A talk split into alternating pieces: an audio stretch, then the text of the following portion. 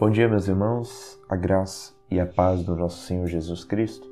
Vamos meditar na palavra de Deus, Provérbios capítulo 3, verso 9 e 10. Honra ao Senhor com os teus bens, com as primícias de toda a tua renda, e se encherão fartamente os teus celeiros, e transbordarão de vinho os teus lagares. Nós devemos nos lembrar constantemente da palavra de Deus, nela meditar, se possível até mesmo memorizar.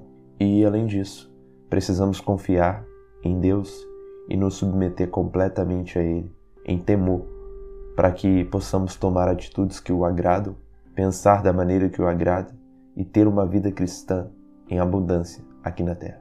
Agora, Salomão, inspirado pelo Espírito Santo, nos diz que devemos honrar a Deus com os nossos bens e Ele certamente nos abençoará por isso. E essa é a parte do capítulo 3 que fala da honra que devemos prestar a Deus com as nossas posses e ganhos. Há pelo menos três grupos que tratam acerca do assunto da riqueza material.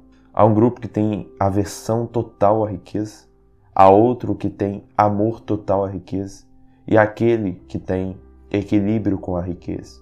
Esse é o caminho que nós vemos nas Escrituras. É, o primeiro ponto que podemos destacar é que a posse de riquezas materiais não é condenada nas Escrituras mas o modo como a usamos é advertido, tanto no Antigo Testamento e no Novo Testamento. A riqueza não é concedida ao cristão para ele simplesmente satisfazer o seu luxo com desejos egoístas, mas se ele é rico, ele é rico para servir aos necessitados e glorificar a Deus com as suas posses. Há um grupo, meus amados, que é o grupo da teologia da prosperidade, que tem crescido em nosso tempo que distorceu totalmente o significado da riqueza. Na riqueza, nas escrituras, a riqueza não é maldição, mas é benção. Por isso, tal riqueza e o fruto do nosso trabalho deve ser oferecida a Deus como forma de gratidão à sua providência. E aqui vale o ponto destacar, em terceiro lugar, em relação à teologia da prosperidade. Esses teólogos da prosperidade e aqueles que o seguem, eles já se entregaram ao amor ao dinheiro. E não é esse o caminho.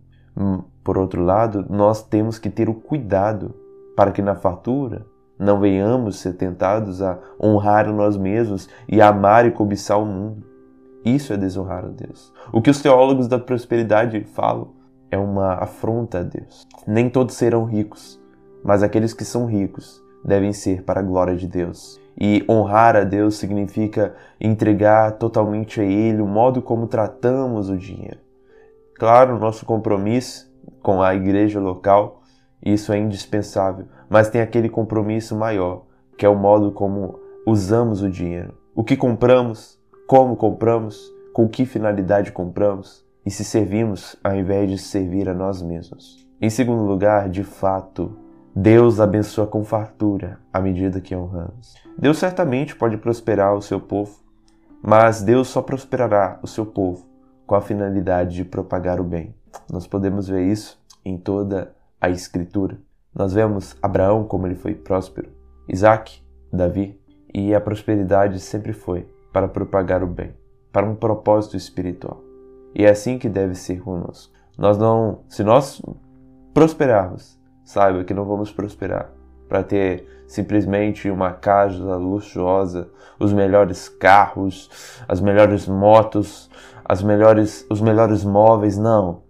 Se Deus der riqueza a algum cristão, é para servir, é para glorificá-lo, o modo como usa esse bem precioso.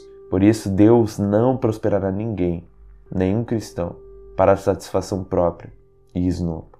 Aqueles ímpios que prosperam eles prosperam para a própria condenação, porque não somente desonram a Deus não crendo, mas também até na providência. Esses têm o seu lugar separado no dia da ira vindoura.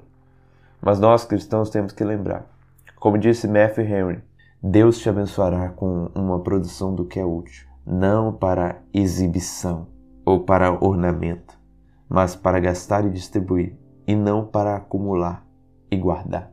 É assim que devemos honrar a Deus com os nossos bens, com as nossas posses, entendendo que vem dele, e a ele devemos oferecer para o bem do nosso próximo e propagar as virtudes cristãs.